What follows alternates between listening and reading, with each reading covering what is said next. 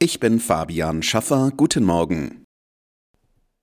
Der frühere US-Präsident Trump hat sich bei der Vorwahl zur Präsidentschaftskandidatur der Republikaner im Bundesstaat South Carolina durchgesetzt. Schon in Umfragen hatte Trump deutlich vor seiner Konkurrentin Nikki Haley gelegen. Haley hatte auf einen Heimvorteil gehofft, weil sie bis 2017 Gouverneurin des Bundesstaats war. Aus dem Rennen aussteigen will sie trotzdem nicht. Bei einem Besuch in der Ukraine hat Außenministerin Baerbock dem Land weitere Unterstützung bei der Verteidigung gegen Russland versprochen. Im ZDF sagte sie, sie wolle einen gerechten Frieden. Dafür muss Putin seine Truppen zurückhören, aufhören hier zu bombardieren.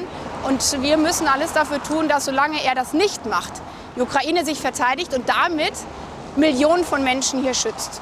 Baerbock hatte der Ukraine auch Unterstützung bei der Aufnahme in die EU zugesagt.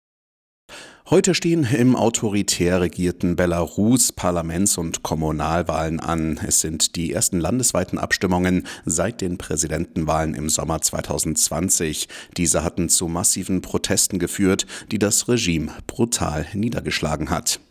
Auch diese Wahlen in Belarus sind weder frei noch fair. Ernstzunehmende Oppositionelle sind längst ins Ausland geflohen oder sitzen im Gefängnis.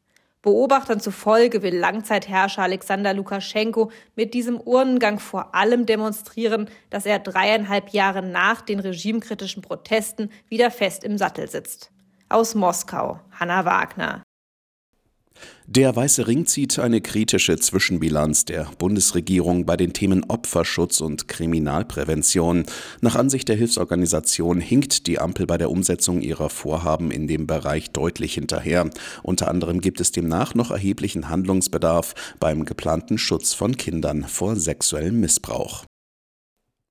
Im Topspiel des 23. Spieltags der Fußball-Bundesliga hat der FC Bayern gegen Leipzig mit 2 zu 1 gewonnen. Beide Treffer für die Münchner erzielte Harry Kane. Das entscheidende Tor fiel in der Nachspielzeit.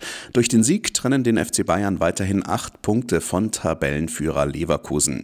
Die restlichen Ergebnisse Gladbach-Bochum 5 zu 2, Stuttgart-Köln 1 zu 1, Bremen-Darmstadt 1 zu 1 und Union Berlin-Heidenheim 2 zu 2.